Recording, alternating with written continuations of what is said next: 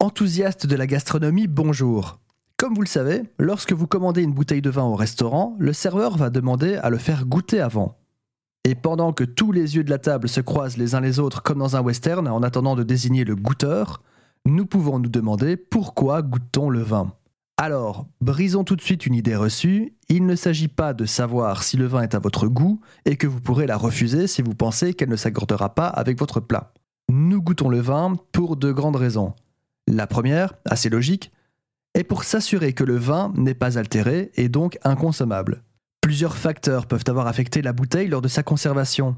Le vin peut être bouchonné si vous décelez une odeur de moisi due à un bouchon maltraité ou de mauvaise qualité.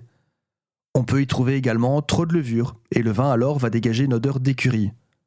Enfin, si le vin était trop en contact avec l'oxygène, vous allez déceler une odeur de café ou de caramel en trop grande proportion. Notez que certains vins sont volontairement oxydés, comme le vin jaune du Jura. Moins évidente à notre époque, la deuxième raison de ce rituel est que nous goûtons le vin pour également inspecter s'il ne s'agit pas d'une fraude.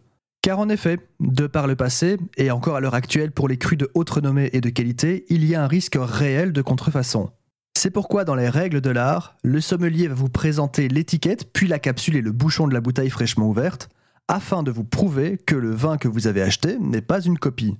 Alors, pour répondre à la question tacite du début de cet épisode, celui qui goûte le vin est en toute logique celui qui l'achète, ou une personne que l'acheteur désignera comme la plus compétente que lui pour le goûter.